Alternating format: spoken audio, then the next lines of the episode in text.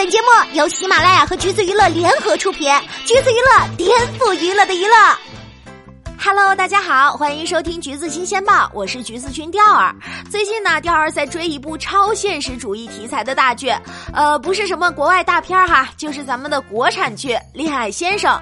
说好听点是超现实，其实吧，它简直太侮辱现实了。剧中的江疏影饰演的是一位准备晋升比利时五星级酒店大堂经理的女强人罗月，能干又独立。靳东饰演程浩，表面上是牙医，其实还是个恋爱顾问，还是个嘴上各种大道理，本人却还是单身狗的恋爱顾问。两个人的相遇非常的魔幻。靳东在罗月工作的酒店参加婚礼，party 上大家都玩嗨了，醉倒在泳池旁边。有人因为呕吐物堵住气管，呼吸困难，程浩就给人家做心脏复苏。结果因为地理位置加姿势的原因，罗月以为程浩在干坏事儿。作为酒店的员工，他上去就是一个酒瓶子。这咋法？这要不是因为程浩有男主光环罩着，不挂也得脑震荡。而且在这么空旷的游泳池边都能看错，把救人看成是猥亵，这不是眼瞎就是智商有问题。哦，对了，在这之前呢，罗月骑着小摩托上班的时候，还不小心把顾客婚礼要用的两瓶极其贵重的红酒就这么放在摩托上，被陈浩下车的时候咣当一下给碎了。我就不信哈，一个即将晋升大堂经理的人会把顾客。用的红酒就这么摆在路中间，然后看都没看清楚别人在干什么，上去就拿酒瓶往人家头上敲。现在的编剧是都没上过班吗？说好的大堂经理候补人呢？你到底是想把女主写成一个职场女精英，还是职场傻白甜啊？因为这几次完全没必要的误会，罗月很讨厌程浩，好几次把他弄进局子。程浩也很喜欢看到罗月气炸的表情，老是逗他玩儿结果两人斗来斗去，就这个不是中年版的慕容云海跟楚雨荨吗？接下来的剧情呢，就更加魔幻了。女主回国，飞机上遇上了个优质男。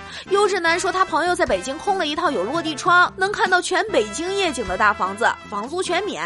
然后女主就这么住进去了，呃，这个可能吗？现实吗？见面不到三次的男人突然给你一套房子住，你敢住吗？他什么意思？你还不知道吗？这都什么年代了，还有这种魔幻剧情？二零一八年了，编剧你清醒一点。而在罗月的第六感外加程浩的调查下，这位优质男的身份暴露，原来他已经结婚了，老婆一个人在美国，妥妥的渣男了。被小三的罗月一气之下跑去美国找他问清楚，前一秒刚说完，当天下午他就已经在美国了。而最厉害的是，程浩说跟去就跟去了，这么大的洛杉矶，他不用打电话，全靠意念，立马就能找到罗月。我说啊，你们都是自带北斗导航的吗？虽然我也知道哈，这个剧情可以省略跳过，但是美国是你想去就去的吗？不要签证的呀，李易峰都自己排队办美签的好吗？还有就是，你单位批假了吗？领导同意了吗？我们公司请假超过三天，那可是要经过 CEO 审批的。请各位都市剧里的女主角都向认真上班、从来不迟到不早退、总把年终奖挂嘴边的薛珊珊同志学习好吗？为了个男人突然就玩消失，老板是不会喜欢你们的。而罗月搬出了优质男提供的房子之后，你们猜怎么着？就是这么巧，如同命运一般的，他正好就搬到程浩家对面了，还和程浩爸爸不打不相识。这在北京是什么几率？比中五百万还难好吗？二零一八年了，编剧你清醒一点，这个梗都用十年了。而最气人的是，这两天刚播这几集，程浩的爸爸看上了广场舞里常年 C 位的杨阿姨，两人都是老伴儿，早就走了，留下他们一个人。人儿女也不在身边，搭个伴儿过下半生是最好不过了。两位老戏骨的戏份还是挺甜的。结果就在两人准备去看电影的时候，杨阿姨说去上个厕所，结果一直不出来。陈浩爸爸急得跑进女厕所一看，吓傻了。镜头一转，杨阿姨就被救护车接走了。第二还以为只是个晕倒啊、摔倒啊、吃错东西什么的，结果镜头再一转，陈浩爸爸呆呆地看着窗外。陈浩安慰他爸说：“意外说来。”就来，纳尼？这上个厕所人就没了？大家还等着两位老人家甜甜蜜蜜谈个黄昏恋，甚至还以为陈浩即将有后妈儿小小的机激动了一下呢。